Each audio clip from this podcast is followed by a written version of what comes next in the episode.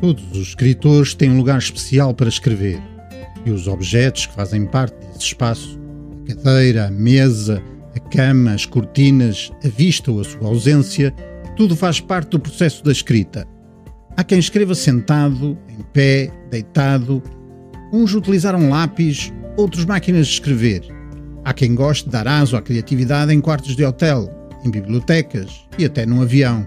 Ou numa cafetaria, como Margaret Atwood. Estes são rituais que os escritores não prescindem para conseguirem tirar o melhor de si a cada momento, como um processo de meditação e de recolhimento, ao mesmo tempo metódico, organizado, mas por vezes caótico.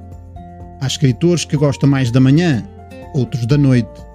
Mas o que é igual para todos são as longas horas de trabalho, a dedicação para lá dos limites do seu próprio corpo e da zona de conforto, numa luta contra as fronteiras do engenho e da arte a procura da originalidade, a imaginação em permanente conflito contra a folha em branco.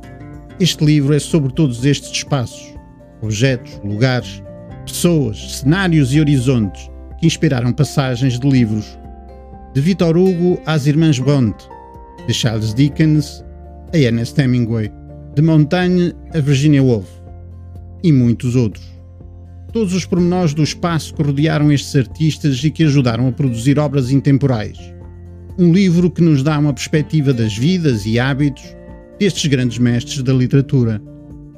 Boas leituras!